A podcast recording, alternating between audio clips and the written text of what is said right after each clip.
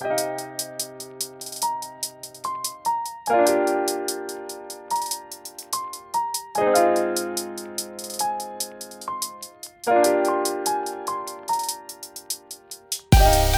迎收听跳岛 FM，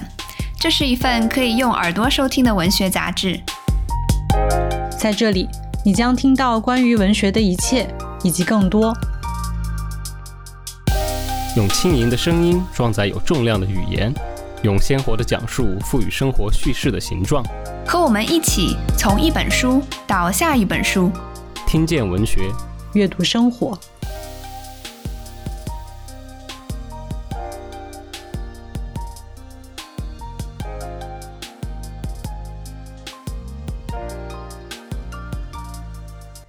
欢迎收听跳岛 FM，我是钟娜。最近出了好几本非常有趣的日本文学作品，其中包括武田百合子的《日日杂记》，冈本加奈子的《老纪抄》，以及伊藤比吕美的《必经记》。很巧的是，这三位女作家都是即将步或者已经步入老年的女性创作者，在她们身上，我感受到一种非常独特的气质，一种拒绝被驯服的呃野性。今天很高兴请到《日日杂记》的译者莫英，以及《老纪抄必经记》的译者雷克，啊，两位和跳岛的听众们打一声招呼吧。啊，大家好，我是莫英。啊，大家好，我是雷克。那这三位女作家可能，嗯，很多读者不是特别熟悉，这也让我特别好奇，重新发现他们引进他们作品的这个契机和过程。能不能先请莫英介绍一下古田百合子她创作的这个领域，然后她的一些题材什么的呢？啊，好的，他的其实他是挺特别的，因为他是在五十二岁的时候才成为作家。嗯，我一直认为就是武田百合子他是天生的，但是是。晚成的作家，这个晚成其实并不是说他到很晚他才获得这种写作的才能，他从很年轻的时候起，他写的文字就是大家看到的这种状态了。然后，嗯，因为他年轻的时候也是和一些文学青年们混在一起，他当时在嗯有一个出版社叫招森社的，在东京是出版美术和诗歌书籍的。然后这个出版社开了一家。咖啡馆叫蓝波，这个咖啡馆同时也售卖私酒。然后那个时候，因为战后武田百合子啊，对，当时他还叫铃木百合子，就是他本来姓铃木。嗯，他也是迫于生计，然后再做一些黑市的生意，他就卖巧克力到这家蓝波咖啡馆。突然有一天，他就意识到，因为他每次卖完，他就在里面喝酒。他有一天意识到，我如果在这里上班，我不就直接能在这里喝酒了吗？于是他就成了这家店的女招待。然后在这家店的很多人都是。当时的文学青年和文学中年们，百合子她是一个会在大衣口袋里放着中原中野诗集的这种一个，你也可以说是文学女青年，非常的不修边幅。因为后来就她后来的丈夫武田泰纯跟她成为情人之后，泰纯当然也去了他的住处。泰纯就说从来没有见过，就之前和之后都没有见过那样的被子，就是旧和而且就是硬邦邦的被子。他就是这么一个对生活不拘小节的人，没有想到后来成了一个家庭主妇。她二十六岁嫁给泰纯，泰纯比她年长十三岁，那个时候已经是刚刚开始起步的作家。然后她这个写作的契机就是他们刚刚去山里面住的时候，泰纯给了他一个日记本，跟他说就是就让他写日记。他一开始觉得这个事情特别的麻烦，泰纯就跟他说就是。你平时经常跟我说话，你就像你说话一样写就可以了。他就开始这样写起了日记，然后不知不觉的写了十三年。然后泰纯去世的时候，出版社是为了做泰纯的纪念专辑，就因为他们知道百合子有这个日记，然后就问他你能不能把这个日记拿拿一部分，就你们最后这一年的部分，我们拿来出版。他同意了，但是可能当时无论是他还有出版社都没有想到。就是他这个连载的日记马上就引起了反响，于是后来就是完整的《富士日记》就出版了，而且就是当时可以说引起一种百合子旋风。但在之前是没有人知道，就除了她的丈夫和女儿，是没有人知道她写作的。所以她是一个很特别的作家，就是在五十二岁那年成为作家的。嗯，谢谢莫英。嗯，那请雷克来分享一下你译介冈本加奈子和伊藤比吕美的契机吧。嗯，这两本书都是那个出版公司一页 folio 的约稿，不是我自己主动去找的。然后我那个问过那个策划编辑为什么要选这两本书，然后策划编辑说，那冈本加奈子的老纪抄其实说起来有点好笑，因为他很喜欢那个日本现代艺术家冈本太郎，冈本太郎就是做那个。大阪万国博览会太阳之塔的那个艺术家，他的口号就是那个“艺术是爆炸”的那个人，就是非常作风非常疯、非常疯狂的一个一个现代艺术家。然后编辑在搜索这个人的作品的时候，就发现，哎，这个人的母亲是作家，也是冈本加乃子，他们一家人都是艺术家。然后，而且那个他母亲冈本加奈子的经历特别传奇。然后再一挖的话，发现就是刚才嗯，加奈子的作品特别厉害，在日本文坛的评价特别高，而且得到那个川端康成和芥川龙之介的高度评价。国内以前其实出过那个冈本加奈子的短篇小说集，但是差不多大概是十几，差不多有十几年了。有嗯，所以编辑就想做一个新版本出来，让那个现在的。国内的读者那个发现冈本加奈子，所以就做了老纪超的策划。哦，那翻译伊藤也是编辑介绍过来的选题吗？对，伊藤老师也是通过编辑，是那个编辑没事刷豆瓣的时候，然后偶偶然间看见了那个台湾译本的《必经记》。然后他马上先被这个书名给吸引了，因为他觉得那个闭经就是月经，毕竟是女性之间特别私密的话题，不是和谁都能随便说起的。编辑是到了上大学的时候才和那个室友在晚上那个悄悄说过这种事情，而且但但是他现在看到《必经记》这本书，读了那个原版里面的几篇以后。觉得感觉非常好，因为那个作者伊藤老师谈论身体、谈论情欲、疼痛和中年女性的那种各种难堪什么的都很大方，或者说大大咧咧的，就像一个可以信赖的朋友。所以编辑就想策划这本书送给嗯和他一起成长、一起变老的女朋友们，而且。正好那个伊藤老师在《必经记》的后记里也写过，嗯，伊藤老师的写作动力就是想把自己的心声传达给女朋友们，所以这本书是送给不分国籍的女性的。嗯，好了，好的，嗯，谢谢两位。那其实，嗯，给不太熟悉这三位作者的。呃，听众朋友们，稍微讲一下的呢，就是他们三位出生年代是比较远的。像冈本加奈子是一八八九年出生的，呃，伊藤比吕美是一九五五年出生的，现在也非常活跃的这样一个呃作家。那武田百合子呢是呃，武田百合子是一九二五年，对吧？对，所以。呃，这是三代女性，她们，我觉得在阅读她们的时候，就能够在她们的作品中感觉到一种对话。像武田在《日日杂记》出版的时候是六十七岁，冈本加奈子在进开始进行小说创作的时候是四十七岁，伊藤在《必经记》出版的时候是五十八岁。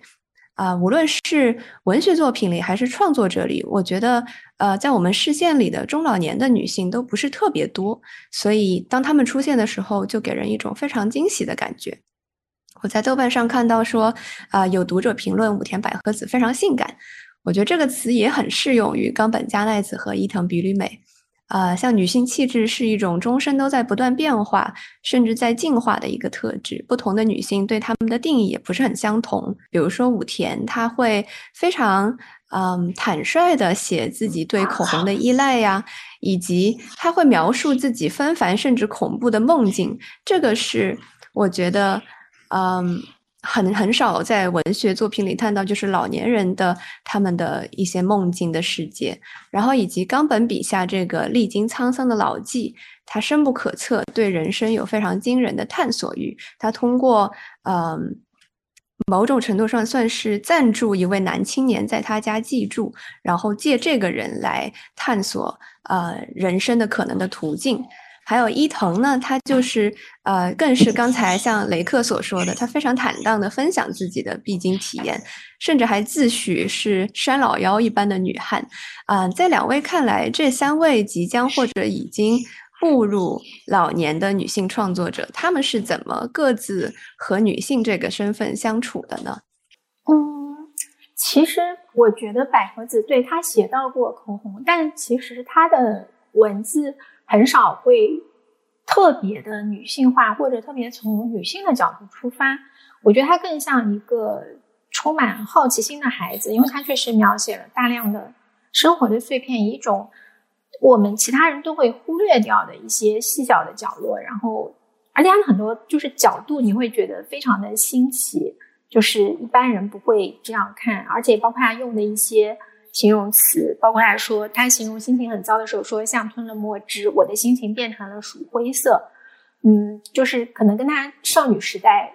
爱诗歌也有关，就是他有一种诗人式的表达，然后。其实，在他女儿的回忆，因为我也看了他女儿写的一些散文，他们家可以说后来就一家都是作家。因为女儿武田花是摄影师，但后来也出了一些就是图文的随笔，就是有她的照片和她的随笔。然后在他记忆中的妈妈就是涂那种大红色的口红，而且就是武田百合子，她经常会自己做连衣裙，她做了很多都是绚丽的那种大花的连衣裙，就是可能她映照在。其他人眼中确实是一个非常光彩照人的女性，但是她喜欢谈到自己的时候，她就是说今天有没有精神，今天是不是食欲好。你很少看到她提到自身的容貌。她写口红的那一段，也只是说没有涂口红的话，你就觉得自己灰头土脸的，不想去公开的场合发表自己的意见。那关于性感这一点，雷克，你觉得你翻译的两位女作家？冈本加奈子和伊藤比吕美性感吗？或者说他们两个的性感有什么不一样的地方呢？嗯，我觉得我们今天晚上说的这三个女性作者都打破了我们我们或者说社会对中老年女性的印象。女性的性感是一种放松的、不戒备的状态，或者说有的时候显得攻击性很强的那种状态，因为她用自己的放松去攻击，去去主动去侵略别人。武田百合子就很放松、很感性，然后冈本加奈子与其说放松，他更像是那个不畏惧、不谨小慎微，所以显得很坦荡。伊藤比吕美老师在我看来是那个身体里有一个特别笔直的那个心子，或者说特别笔直、特别特别坚固的价值观。只要这个身体里的心子不动摇，其他外在的东西怎么震荡？振幅多大其实都没关系，因为最终会回归到他那个价值观上，会回归到他那根轴上。那个这几位作家的这种坦然就显得很生动，有一种肆意生长的感觉。我觉得这就是性感吧。你描述的这种又放松又攻击性很强的性感，好像是一种有点矛盾的一个状态。对对对，嗯。就是我我感受当中的这个伊藤老师，伊藤比吕美老师，他不脆弱，他不孤影自怜。就怎么说呢？日语里形容人随和有一个词叫腰身很低。我感觉伊藤老师就把自己的腰身放的特别低，他那个说话、行为、处事都很踏实，离地特别近，就是所谓的能随时接受地气。因为离地近，所以。很少用那种高姿态和别人做那个激烈碰撞，他很自得，很自洽，同时又能用那种特别低的腰身去观察现实生活里的那种特别幽深的、特别琐碎的东西。他能从狗身上，从特别平凡的那个野草树木上感受到生，生就是生活的生，生死的生，就是区别于死的那种，呃，特别鲜活的，令人。动容的未必光明荣耀，却却能感受到欢喜的那种那种生。我觉得他能写出这些来，愿意把这些呈现给读者看。他对活着这件事，他对自己的女性身份本身是充满爱的，没有丝毫动摇和怀疑的那种爱。而且他愿意把这种爱分享给读者。我觉得他这一点特别好。他就像一个，他就像一个火花乱溅的那种人，有一点点疯。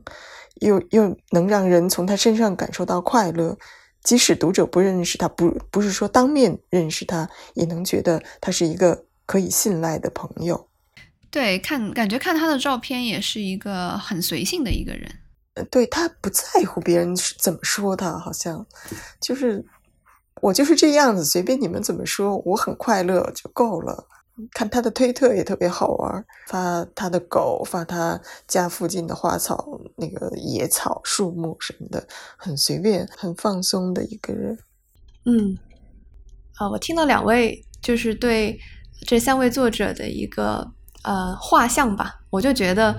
我脑子里就。呃，闪过一句词，就是三个女人一台戏。我感觉我们请来了三位非常有意思的人物，不知道他们会，就是如果他们认识彼此的话，不知道会碰撞出什么样的火花。我在查资料的时候就发现，有人对冈本加奈子是这样一个这样一个评价，就是不是很多人会，就是他可能不招特别多人的喜爱，但是他会被极少数的一些人非常深、非常深的喜爱。我就觉得。嗯，可能有个性的女性就是这样一个特质，她不是一个八面玲珑的，而是她用自己的本能去寻找和自己臭味相投的呃一些灵魂同伴吧。啊，然后我在读这三个作品的时候，发现他们有一个共同点，就是食物都写的特别的好。啊，像读武田的日记，他自己不也在后记里陈述吗？就是说我呃这个日记里的确写了很多吃的东西，我现在要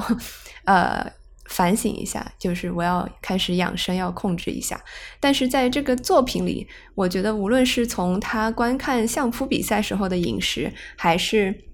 和朋友在小酒馆里大快朵颐的那些片段，食物在他笔下是那种既是非常日常的一个罗列，但同时也是浓缩了很多的事情。这个是让我非常感动的一点。而在冈本的笔下，食物和人发生了更为深刻的一个纠缠，啊，像比如说，呃，指那个短片里面，呃，厌世的少年在母亲手捏的寿司的劝诱之下，接受了生而为人的这个事实。我想起。呃，作家阿特伍德在《写作大师课》里面提到，他说，作者选择拿什么去喂自己的人物，或多或少都会反映他本人的一个偏好。我想请两位，呃，能不能来谈一谈食物对于你们的女作家有什么样的一个意义呢？要不莫英先来。嗯，我因为最近也把。就是冈本加乃子的这本书和伊藤美美的也看了，这加乃子写诗是非常让人赞叹的，而且他的感官敏锐到超乎常人的地步。就是《石磨》那一篇里面，他甚至把黑夜也写成了一种食欲，就是连下雪的场景，你都觉得就是整个大自然也被他写成了一种一种食欲的映射，其实还是蛮惊人的。他非常非常的感官。武田百合真的写了很多很多的吃，但他从来没有很具体的写这个食物的色香味。就从另一种角度来说，他好像是很淡然的，就是把它作为生活的一部分来写。然后他会写自己什么时候想吃咖喱，他像列表一样的列自己在什么样的情况下想吃咖喱。跟他女儿还会相互列举，就是吃到过什么奇怪的食物。就是你就觉得这是一个人活生生的日子，就是他肯定会有很多。快乐的吃也有很多不如意的吃，我觉得他，嗯，对他的记录性会更强一些。然后，虽然他是一个失意的人，但是他又在某种意义上是反失意的，就非常的幽默。他有的东西，嗯，嗯对，我觉得这个反诗意的这个说的特别好，就是他好像，呃，是以字面的意义来去和这个食物进行一个碰撞。食物在他这里是和人进行互动的时候提供的一个媒介。这个可能跟他一直写复试日记也有关，因为复试日记最初他不肯写，他说写很多字手又累，然后泰纯就跟他说，你哪怕只记你买的菜和食物也行，所以他会每天都记他买了什么东西，然后以及记每天的饭菜，然后你可以看他们家十三年的饭菜的变迁，因为其实后来泰纯的身体就不太好了嘛，年纪也大了，然后牙口也不好了，然后就饭菜就逐渐的变成一种清淡的。不费牙的食物，就是你能看到这个家庭的变化啊，这个还挺挺动人的。对对对，就是所以看《富士日记》你会很有参与感，因为就像你参与到他们十三年的岁月里面啊。关于食物这个点，雷克有什么要补充的吗？我感觉伊藤和冈本笔下的食物其实还蛮不一样的。食物的话，我觉得写食物，嗯，就是写人的欲望。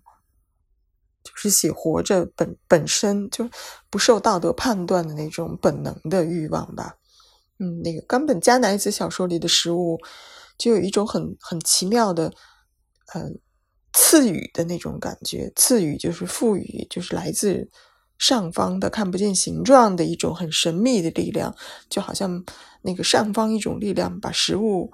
呃，赐予了一个普通的人，让这个普通人从精神上和肉体上获得了活下去的力量。因为冈本加奈子本身他是研究佛教的。呃，对佛教也那个很造诣很深，我觉得这种赋予的感觉，就可能和他的那个佛教感悟有关联。在那个老纪抄里面叫做寿司的短篇小说，尤其显得明显一些。我翻译寿司的时候就觉得，嗯，这个小说特别诡异，又特别安详，就是所谓的不安和祥言同在。祥言就是安详美好，嗯，他在那个。不安定的气氛上，又写出了一种平衡感。他比起那个小说情节本身，我自己很喜欢它呈现出来的这种在不安定上又能写出平衡的这种很通透的气质。对，嗯，然后伊藤比吕美写的食物其实就完全不一样，是很实在的一种存在。对，伊藤比吕美的食物就是很家常。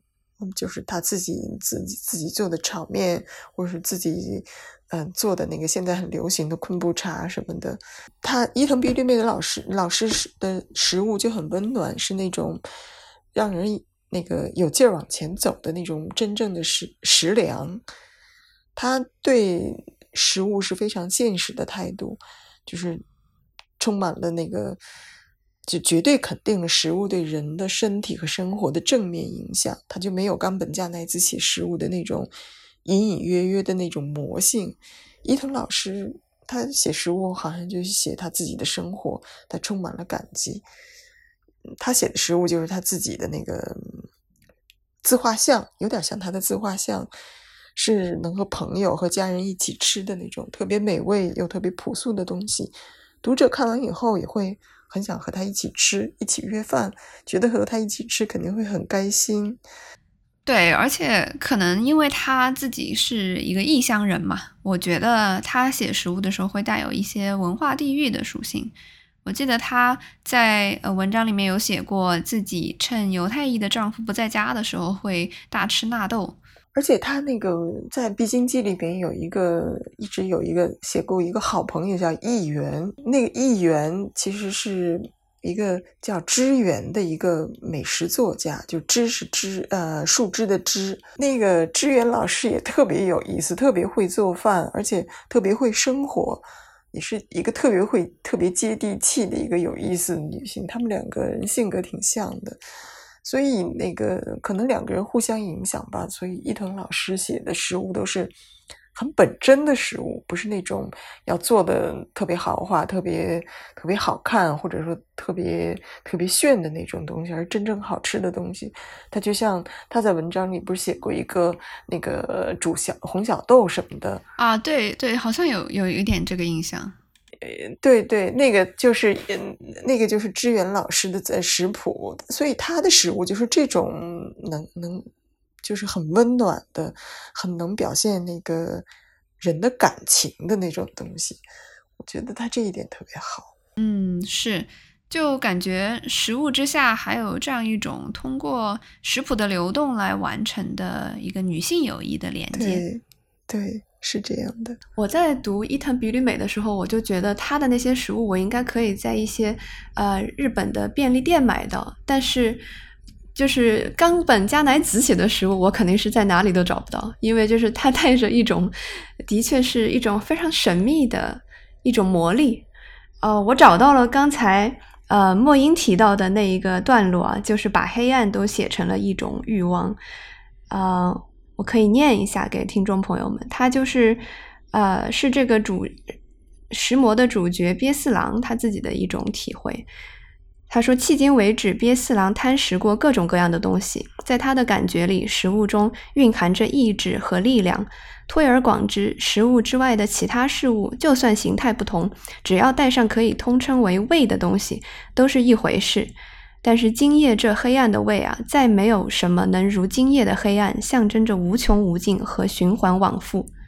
人的食欲与今夜的黑暗在不知厌足上是相通的，这黑暗也许就是天地的食欲。与此相比，凡人那点口腹之欲太微不足道了。其实我还对我我完全可以理解，就是雷克在翻译的时候会想要去探索，就是冈本加奈子是在什么样一个。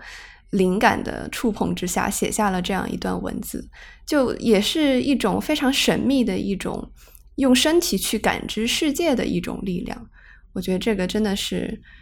蛮蛮独特的，从我觉得是我迄今为止没有在文学作品里读到的。那提到呃这三位女作家，她们这种惊人的生命力，刚才莫英也提到，就是武田在看到实物模型的时候，也会在心中呐喊。他对此生的一种眷恋，我记得他当时用的词是一股情绪像热水一样流了上来，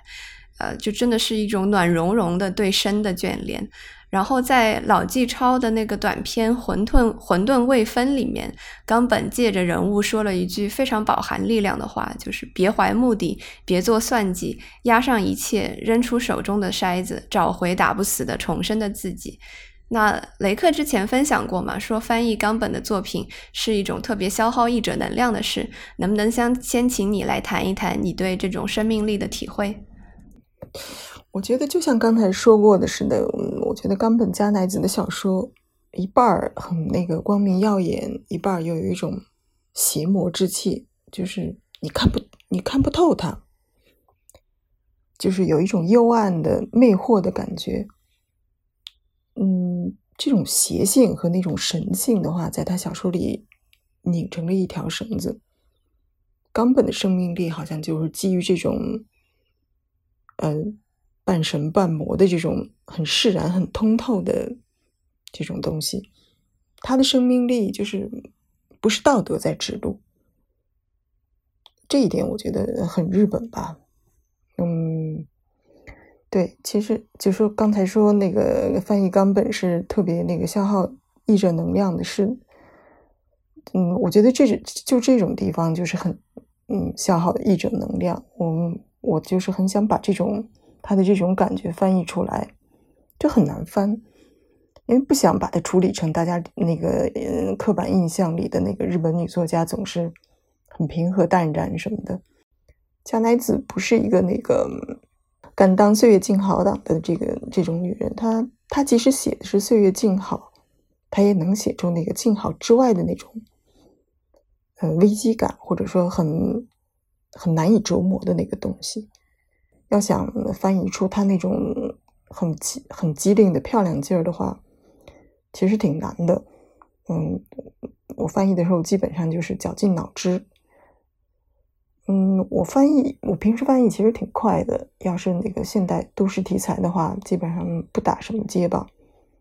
那个键盘噼里啪啦敲一敲就很顺畅，就能出几千字。老纪抄这本书的话，大概十二三万字吧。如果是现代都市题材的十二三万字的话，可能一个多月就能出草稿。但是加奈子的文文章，它它特别讲究，气质特别独特。我面临的问题就是走不进去，进不了他那个营造出的那种场、那种境里面。嗯，老纪超这个这一个短篇小说集，我做了差不多三个半月，尤其是第一个短篇《老纪超》，就是开头第一篇哈，我就是走不进去，就是花了一个半月，花了一个月时间，差不多才进去。而且现在再看的话，我觉得。很多地方都处理的不太好，嗯，都不敢自自己其实不太敢看，嗯，不过那个翻译基本上也是一种现场表演，没法更改，所以其实挺遗憾的哈。翻译就是凭着走进去时候的那个那股气、那个劲儿，一鼓作气，等译者自己走出来以后，那个情绪断了，就是自己也会奇怪当时。嗯，那个句子为什么那么处理？其实处理的不太妥当。嗯，这种私人的情绪其实也挺难得的哈，是和机器翻译截然不同的地方。也许那个对，也许读者可能也能从呃那个里面感受到一种那个连贯的情绪。嗯，因为有这种连贯的情绪，所以读者也能看完一本书，觉得书是生动的，是那个作者凭着一股热情写完的。当然，这种情绪其实也挺危险的哈，容易把读者带歪。所以我也在那个尽量纠正自己。所以我觉得这就是，嗯，通过翻译也可以，也可以那个体现那个加奈者加奈子的生命力，他。他的文字里面，就是嗯，加乃子的那个生活方式里面和他的文字里面，都有一种那个暗黑的那个魔力。这一点既消耗了他自己，也消耗了那个译者的能量。我觉得他去世这么多年了，还在用那个作品吸取人的吸取人的能量，让作品一直活着，这一点特别了不起。谢谢雷克，嗯。要不，请莫英来谈一谈，你在翻译百合子的时候，你有感受到你在和他的这种生命力啊沟通和交流吗？嗯，我想说的是，就是百合子它的生命力其实不是通过直接的描写，而是通过他的观看，可能更多的是通过他的观看来呈现的。他真的是一个很注意观察的人，所以他能看到很多我们很容易日常生活中你就流过去的一些。细节包括有一次，因为他唯一的一次跟泰纯出国旅游是他们去参加了一个，就是叫白夜之旅，好像是那个走丝绸之路苏联境内的一部分。然后中间他们因为误了飞机，然后就滞留在新西伯利亚机场的一个也算是机场的，不能算酒店，应该当时是招待所。然后。他就详细的，他在他的日记里详细的写了那个招待所的墙壁、房间、水龙头，还画了图。然后泰纯后来就在自己的随笔里面感慨说，无论之前还是之后，应该都没有谁做过对这个旅社这么详细的描写。他说，除了间谍，就是他会 极其详细的写这些东西。然后，包括《日杂记》里面也有，就是有很多东西可能你看过就看了，你没有想到把它写下来。像他写了他在电视上的。写澡堂扫烟囱的人，嗯，前面他在写这个人怎么扫烟囱，然后他后面说，嗯，扫烟囱人简短又沉静的说，我们以前有过同行，还有个朋友从烟囱里坠落，就此躺倒了，他一直在哭，说这里那里疼，好痛苦。他在两周后死了。他写的特别平淡，而且好像没有任何的评价在里面。但他在最后，他就写了一些其他的就是这个上电视的这些手艺人。然后其中一个人又说：“所谓的手艺人，就是收到别人的夸奖就高兴，不管做什么都拼了命去做。”最后，百合子这里突然自己加了一句话说：“然而没有一个人称赞扫烟囱的成果。”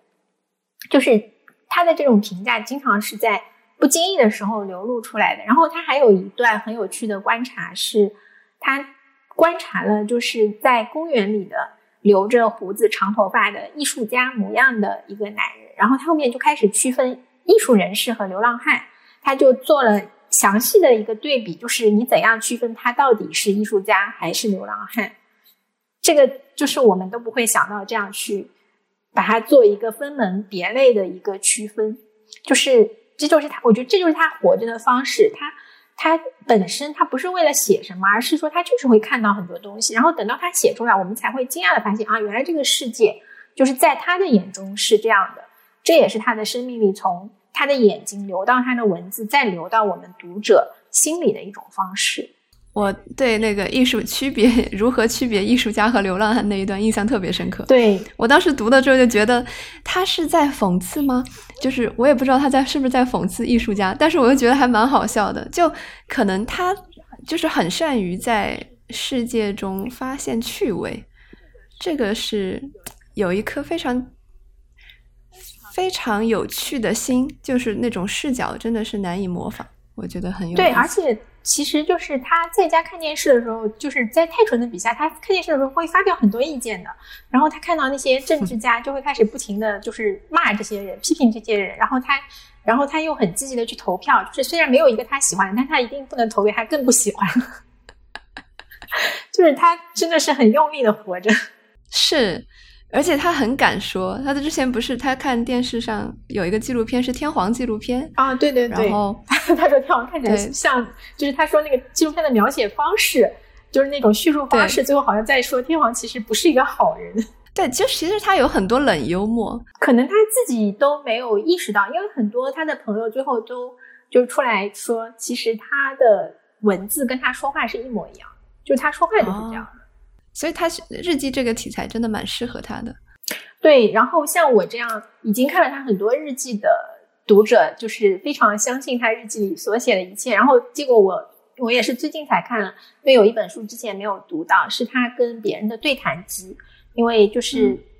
他参加的对谈不是特别多，但都都很有意思，就几个长的对谈编的一本书。然后在这个对谈集里，他说了一句话，他说：“日记那都是说谎的呀。”然后我 受到了巨大的打击。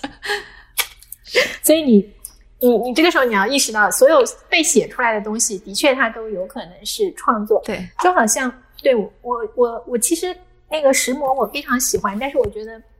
因为我自己也写小说，我觉得唯一的瑕疵是，它中间出现了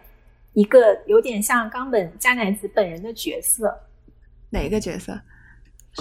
就是那个，就是 那位夫人。对对对，那个画家夫人出现了。我觉得你没有必要把自己出来做一个投射，这样有损于这个小说的完美啊。其实，其实，其实这个石磨是在加奈子死死后才发表的，有可能是经过她丈夫冈本一平修改过的。那那就可以理解了。所以，对对对，虽然是以那个加奈子的名义发表的，但是没有人能够确定他那个一平帮他多少。就是。就我我当时觉得很愕然，就是这样出来，而且有一点有一点像自我辩解，就还说你不知道我们夫妻经历了什么。对对对，而且他写的很自恋，这一段写的没有必要写把那个你这很离题。对，就觉得很不像他。你要你要这么一说，我很非常怀疑是他丈夫写的。对对，他他这一个很自哎，我我当时看的时候也很奇怪，他为什么把自己自恋的那一面表现的这么这么。毫毫不掩饰的就展现出来了，就很对，因为因为老纪抄里他也他也他也是说这个故事是听来的，然后作为笔者笔者出现，但是笔者的出现非常的淡，没有存在感，对，然后解 解决了我的一个疑惑。其实我当时对这个内心有一点 那个，对对对，我其实还蛮想听两位谈一谈，就是在呃《日杂记》呀、《老纪抄》以及《必经记》里面出现的。呃，关于死的描写，呃，比如说，呃，武田他在就是《日日杂记》里有写到自己的家猫阿球离世的一个片段，他当时非常详细的呃记录了他和兽医的一个对话嘛，呃，然后对我的印呃就是我给我留下了非常深刻的印象。然后我们刚才也提到《老纪抄》里面，呃，冈本对死亡呀以及濒死的这种心理，呃，有非常。呃，直率，甚至有一些阴森的一些洞察吧，啊，然后伊藤他其实也是在写《必经记》的时候，他的人生经历也是作为了一个串联的，嗯，一个情节嘛，然后就他描述了自己是如何经历母亲、父亲的离世，然后他在后记里还写到，就是写完那个书文库版出来的时候，丈夫也已经离世了。呃，然后他出乎意料的是，感觉到视野变得很开阔，呃，看到了迄今未能看到的东西，仿佛被彻底净化了一遍，变得浑身轻松。我就还想挺想听听你们两位在翻译的过程中，呃，这些这个女作家对死亡的态度有没有让你们印象深刻的地方？我因为我先看的也是《日杂记》，然后国内的读者先看到的也是《日杂记》。《日杂记》因为已经是武田百合子最后一本书，然后他文中写到的，不管是猫的死亡，对，还有很多熟悉的人的离世，其实它里面提到的，就是有名字的人，色川武大，呃，大冈生平都已经去世了。就是他写这些人，其实都是作为一种怀念来写自己朋友活着的时候，嗯。然后就是人年纪大了，你就会看到各种各样的死亡。其实读到伊藤比吕美写她就是父亲去世，还有丈夫去世的时候，我想到一件事，就是百合子。当然，对她来说最痛切的应该是她的人生伴侣武田太纯的去世，但她很少非常直接的在文章中提及，就是太纯的整个这个离世的过程。然后。他日记是非常详细的，泰纯最后的十几天是非常详细的记录了，但是你没有看出一个强烈的这种离愁别绪的情绪，就是可能是上一代人，就是他毕竟是一个生于大正时期一九二五年的人，上一代人他的感情更克制，因为到了伊藤比吕美这种更自我的年代，他的写法就是会直抒胸臆嘛。然后，但如果按照时间顺序，第一次在武田百合子笔下出现死亡是一九六五年的《富士日记》，然后这个时候第一个去世的人是梅崎春生。梅崎春生是跟太纯他们算一辈的，都算第一次战后派的一个作家。然后那一段非常的短，就是就是嗯，一九七五六五年那天的日记，他就他就说：“我边开车边想，生病的人会在这样的日子死去呢。”结果梅崎死了，我的眼泪流个不停。然后。他后面那一段都在写他们那一天的经过，但是到了最后，就是那天的最后，他写了一段话，说回家后吃饭时也没人讲话，丈夫和我还有花子各自在不同的地方哭，丈夫在他的房间，我在厨房，花子在院子里，就他写的非常的克制，就是对于一个人的离世。然后到了日日杂记，对他写了他去参加，呃，那个。我想一下，深泽七郎的葬葬礼。深泽七郎是可以说是靠泰纯才成为作家，因为他拿第一次拿新人奖，泰纯是评委。然后，但他们年龄没有差太多。然后他成为作家之后，就成了武田一家的好朋友。然后，因为他以前是吉他歌手，他还教百合子弹吉他，然后他还送给他们家美术，就是走得非常近的这样的好朋友。然后。太纯临终的时候，他自己也是个病人，然后就非常艰难的，还是跋山涉水来看望太纯啊，不是看望太纯，就是太纯已经去世了，他是过来守灵。然后，所以他去世的时候，百合子也去看了。然后，百合子那一段也写的非常的简单，就是他就是说，他像点眼药水一样，把所有的一切情景都收在眼底，然后中间回忆了深泽七郎说过的一些话，就是。你会发现，他写的更多的不是死后留给人的空虚感，他还是会去捕捉这些人活着的时刻，就是他的那个缺席感，他是其实是没有写出来的，他永远是写他们活着的时刻。哎，这个非常有意思。你觉得这是他的性格使然，还是说他的文风他在做一个刻意的一个选择呢？我觉得他是这样的性格，然后也可能跟最早。太纯给他的一个写作宗旨有关吧？就是最早太纯让他记日记的时候说过一番话，就他说用不着在日记里抒情或反省，因为你是个不适合反省的女人，你只要一反省就会耍滑头。所以后来百合子所有的写作都是没有抒情，没有反省，他以一种不为人察觉的方式只写了他想写的东西，然后大家以为他写的是真相，但可能也不是真相。我觉得这个很有趣。他的这个反省是说不做一些自我苛责和忏悔之类的那种事情嘛，就是不用道德来约约约束审查自己。你也可以说是没，就是一个是不狡辩吧，应该说是，就是不会为自己做错的事情找借口。嗯，要不雷克来讲讲，你在翻译这个《老纪超和必经记》的时候。对他的那个死亡的那些态度呀，还有一些段落，有没有让你印象很深刻的地方？嗯，就刚才也讲过，那个五季最后一篇五季是那个加奈子的自传性的作品，它里面写到几个兄弟和妹妹相继去世，他经历了很多亲人之死。嗯，我觉得他的那个加奈子的人生，嗯。是被这些亲人之死腐蚀过的，就是他腐蚀感特别强。然后他，但是呢，他又在这种腐蚀之上，嗯，写出了一种很妖艳的美感，很妖艳又很正大光明的美感。我觉得，嗯，这个他对死的这种态度，就是很奇特，就让人也很让人印象深刻。然后说到伊藤比吕美老师的话。我翻译的时候印象特别深的一点，就是他对他父亲母亲的离开，就是死去，直接用了“死”这个字。他写就是父亲死了，母亲死了，伴侣死了，而而没有用那种离世、逝世、去世这种比较文雅的词。他把“死”这个字用的特别现实，很就是和和武田一样很淡。我觉得这可能是，也可能和日本文化有关系吧。他们用他们用这种淡来表现一种，嗯，就是无言的那个力量，就是怎么说呢？就是嗯，是一种很成熟的态度，就是经历过很多，对死已经不投射幻想，也不投射自怜自爱的那种成熟的态度。虽然淡，但是显得很深。就像那个伊藤老师，他可以说，呃，一棵树死了，一株草死了，他他认为这个草木上是有灵魂的，和那个父母的伴侣的生命重量是等重的。他是这样的价值观。我觉得伊藤老师是一个很热烈的人，他很他很坦然，他对性、对生育、对死、对这种生命的盛大和衰变。都看得很认真，也很冷静。他写的死就是肉体的消亡，就是纯粹自然的现象，不是那种社会性的死，没有加进去争辩或者是保养社会的那种含义。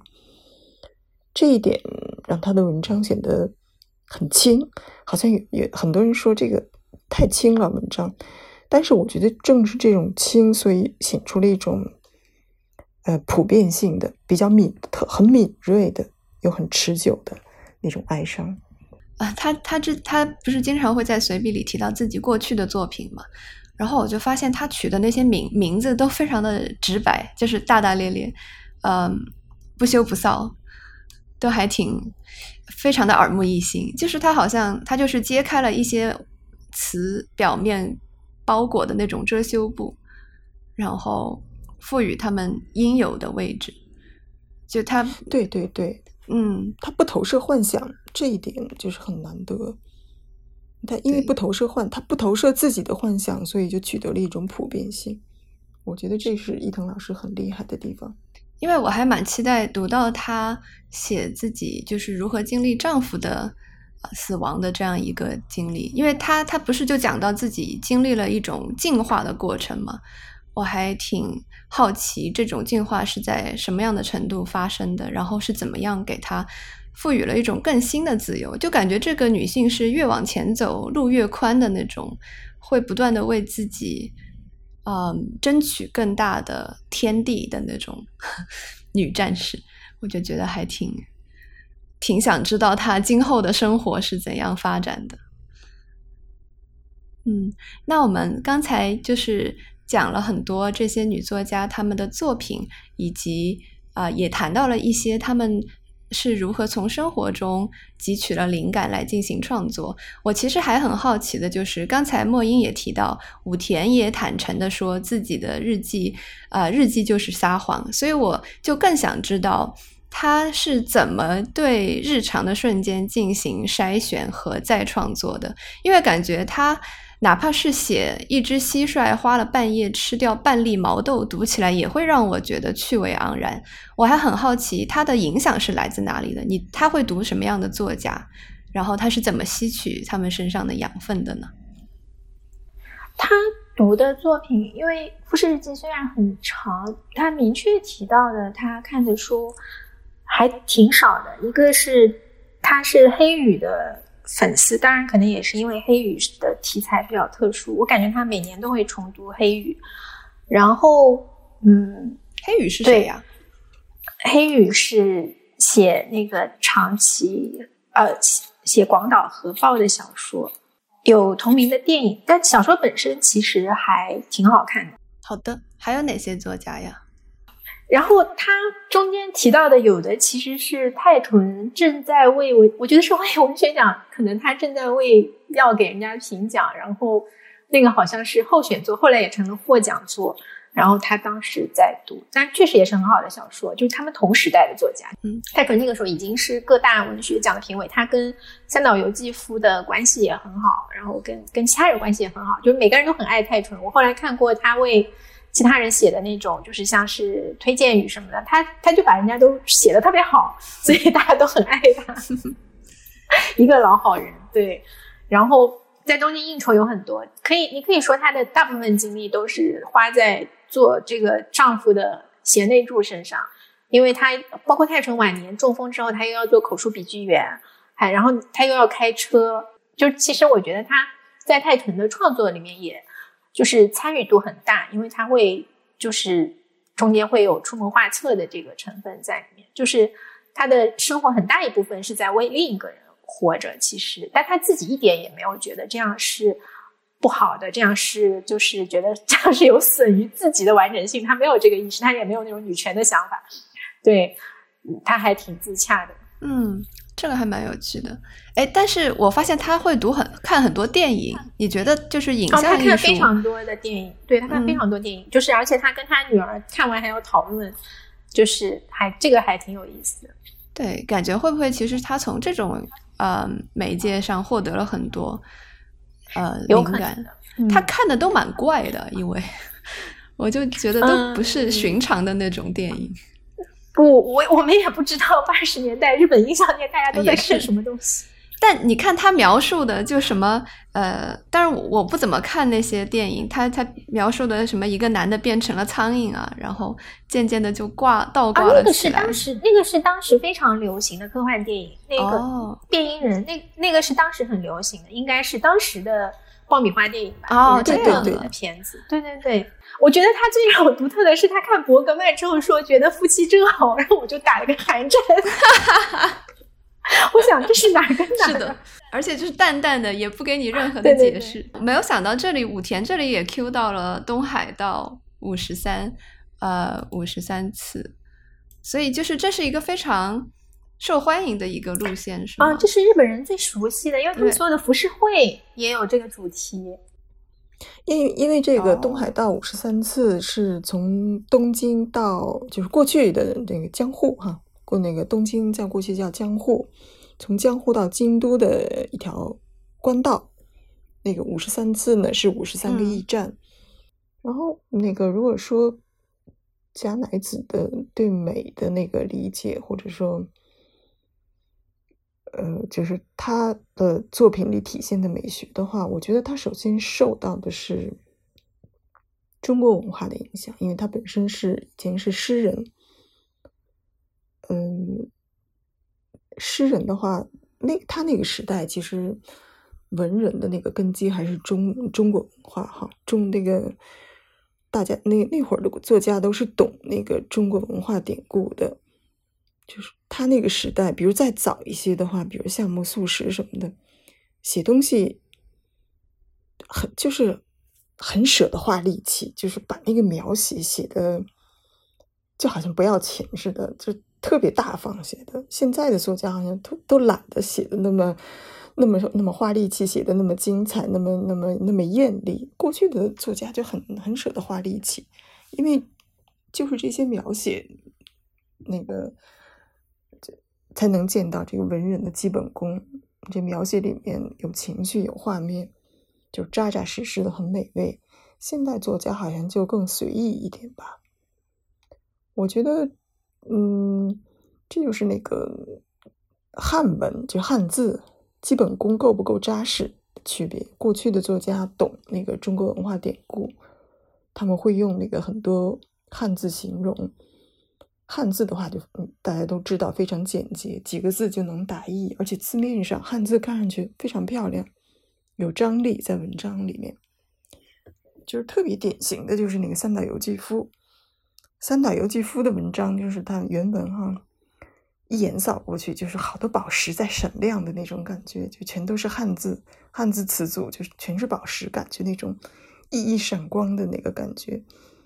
到了村上春树，嗯，这种现代作家的话，就文字上字面上就没有那么耀眼了。当然，嗯，这是我的私人感觉，好像现代作家的文体更西化一点。加乃子那个时代正好是传统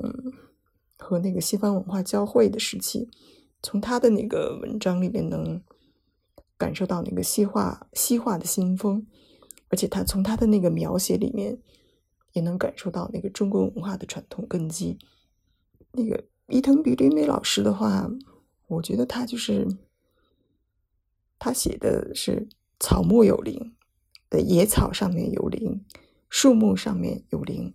人上面有灵，然后草木如人，人如河源荒草。他有一本小说，他有一本那个随笔集叫《河源荒草》，他好像很很喜欢用这个形容。他把自己和那些他的女朋友们都都形容成这个呃。乘着风，然后飞落到各地扎了根的那个河源荒草。我觉得伊藤比吕美老师和那个冈本加乃子两个人有共通的地方，就是把人生看作一场漂泊旅行。他们不受那个道德秩序的约束，他们做的是用身心感受过程的那个旅行，很自由，很坦荡，很明亮。但是也多多少少带着一种说不清的悲剧感，这可能是他的这种悲剧感，可能就是他的小说中的那个味道。两个人小说后面里，就是文字后面说不清道不明的那种味道。嗯，对我好像在这这次重读冈本的老纪抄的时候，就发现他会那个悲伤这个词，或者说悲这个字的出现频率特别高，就。无论是少女还是嗯老妇，都仿佛被一种浓浓的悲伤所笼罩，但是在悲的同时，又有很多的生命力，就仍然是非常执着的、执拗的在生活，在向世界嗯索要着什么东西。像刚才呃雷克也提到说，呃像冈本这一代的作家会用很多描述，会。嗯，而不是说就是很多的场景的描写，我就感觉无论是武田的日记还是冈本的小说，都没有很多呃，尤其是当代的西方文学当中那种常见的戏剧冲突，就是人和人冲撞呀，然后通过场景把这些发展出来。但是这两位作家他用另外的途径获得了一种非常余味十足的戏剧性。我还挺想听听你们是怎么看待他们采纳的这个叙述技巧的，呃，要不莫英来讲一讲，你觉得武田是怎么让自己的作品有那种抓人的一种呃戏剧性也好，或者说其他的词也罢，就是其他的特质也罢，你是怎么看待的？我我不知道该怎么说戏剧性，因为它毕竟不是小说，它写的是散文嘛。然后，其实他以前他有一个编辑，那个编辑也是村上春树跟吉姆巴拉纳的编辑，就期刊的编辑，就一直劝他说：“嗯，说你写小说吧。”然后说你现在写的东西就可以当小说，因为他有一些小的细节很抓人，比如他写到那个卖红薯的大叔，就是找他，他认为对方找错了他钱，然后那个人旁边聊天的大妈就开始。为那个人辩解，然后那一段虽然很短，就一小段话，你能感觉到，就是就是有一种小说的张力。然后最后他回到家，发现了那个其实是找了他钱的，他没之前没有注意的找到了那个钱，然后他就说，原来那两个人在谈恋爱，就是他会有这这种就是突然跳出来的一点点戏剧性，包藏在他的散文诗的描述里面。我觉得你提到张力这个词很有趣。我觉得可能比戏剧性更准确。嗯，你觉得他的那些张力是怎么来的呀？嗯，还是因为他这个人吧，就是他没有刻意的这样做。因为如果就是我自己也写小说，我们会刻意的营造一些东西嘛，情节也好，人物性格也好。但他写的是他实际看到的这个世界，然后就是他看到的这个世界就是这样的，就蕴含了各种各样的有意思的转折。它真的是，其实包含了很多小转折。他的散文，嗯，就是我觉得他这个整个是包内内容内包在他这个人的有趣之中的，所以就会最后呈现出这样的结果。就是同样一个事情，不同的人来写，就会呈现不同的嗯最后的状态。嗯，了解。那雷克呢？你是怎么看待冈本小说里面的那种戏剧性的？因为其实他的故事很多，甚至是在叙述中发生的，就不是说。呃就是他，他经常会用一种就是总括式的描写嘛，把最后的结局说出来。嗯，他是俯瞰式的那种描写哈。他的那个嗯作品里的冲突，好像没有什么特别明显的冲突，因为我们现在一般说的冲突是来自那个价值观的不同，或者说利益的冲撞，这样会让几个人物对为那个谋求各自的利益发生冲突。好像那个冈本加奈子的这个作品里面就没有这种谋求利益的那种感觉。我觉得冈本加奈子写的小说，它不是戏剧性的故事。加奈子小说里面的那个冲突的话，是嗯，是角色和那个角色人生之间发生的那种冲突，就是这个角色想这么活，人生呢却安排他那么活，就就像憋死狼似的哈。然后那个角色就想不通，不服气，然后对人生做出抗争，在抗争中找到自洽。他写的是一个角色在那个人生旅途里做自我发现的一个过程，所以即使那个戏剧性不强的话，也能从这一点上引发那个读者的共鸣。因为大多数读者的经历里面，其实并没有那么多戏剧性的强烈的东西，更多的还是那个对自己人生的想不通和不服气，希望找到自己人生里的美感。嗯，而加冈本加奈子呢，就特别擅长捕捉这种美感，所以他在当时那个时代，包括现代，也能引发那个读者的共鸣。对，我就觉得你提的这一点很有趣，就是说，呃，冈本加奈子的小说里的人物，他追求的不是俗世中比较常见的，比如说什么金钱呀、力量呀，还有就是金钱啊、地位这些东西，而是他在追索着一种活法。就是他在和一种更玄妙的、更神秘的东西在进行搏斗，嗯，这个还挺有趣的。这个的确是，呃，是他作作品关心的一个中心主题。我蛮久不读日本文学了，然后，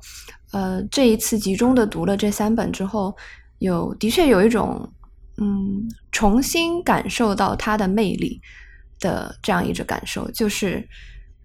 刚才雷克和莫英提到的，就是他们对内心的拷问，他们的坦诚，然后以及他们面对更大的东西的那种存在的敏锐感知，我觉得都是呃不断吸引更多的读者来来来阅读这些作品的原因吧。那节目的最后，请两位为跳岛的听众们推荐一本书。啊，我推荐一本蔡小荣的《一间中国的房间》。写了很多，就是关于连环画的精读，就是通过他对连环画的精读，首先是教会了你看这些画，然后又教你来重新审视这些文本。那像一间中国的房间里面，它最主要解解读的是，嗯，《儒林外史》还有《红楼梦》。我看完这本书之后，就开始重看《儒林外史》，觉得自己之前都白看了。《儒林外史》是确实是你过了一定的年龄来重看，会重新体会到它的妙处。你小时候很多东西是看不明白的，而且就是中国的古典小说，是我们前面也讲到什么戏剧性啊、张力。中国古典小说是一一步换景的，它没有一个这种戏剧性的起伏。它现在聚焦在这个人身上，到了下一章它就聚焦到另一个人身上，然后你可能前面一章一个淡去的人物，过了一会儿他又出现了，但是所有这些人生就串联在一起，像走马灯一样在你跟前就这样流过去，然后就构成了一个社会。我觉得也是非常非常厉害的。好的，谢谢莫英。嗯，雷克推荐什么书？嗯，推荐书的话，我想了想，怎么也想不好，因为我我觉得读书太太私人了，而。而且今天正好谈到那个武田百合子写的日记，我觉得如果推荐的话，可以推荐大家回头阅读自己从前写过的日记，嗯，哪怕不是日记，嗯，看自己从前发表过的那个微博、朋友圈、呃，小红书、豆瓣、知乎，什么什么都行，就看自己过去的发言。很多人说回头看自己觉得很羞耻，觉得自己以前怎么那么幼稚啊，傻死了，根本没法看。所以，我想推荐大家用一种自我肯定的心态看自己从前发表过的感想和心情。我们今天说的这两本书，从那个这三本书，从作者到作品，谈的谈的也都是自我肯定。所以我就不推荐别的书了，就是想。希望大家能用一种平静态度，用欣赏的赞美的眼光看自己的过去，为自己积攒力量。然后冈本加乃子有一个短片叫《花之尽》，画的尽头那个“花之尽”三个字，里面有一个短诗特别美，我特地查了一下，那个叫“口衔丹花行世间，无忧亦无惧”，什么意思呢？就是一个女孩子嘴里衔着丹花，衔着红花，行走在世间，无忧无惧。我觉得这首诗特别好，然后就是可以概括我们今天谈到的这三位女性，她们活得很坦荡、很自在，就是有自己的那一枝红花。然后希望大家都能拥有这样一支自己的红花。嗯，可能这么说太浪漫、太理想化了哈，但是我觉得。我们的内心里总是需要一些这样的东西的美好的、理想化的东西，才能往前走。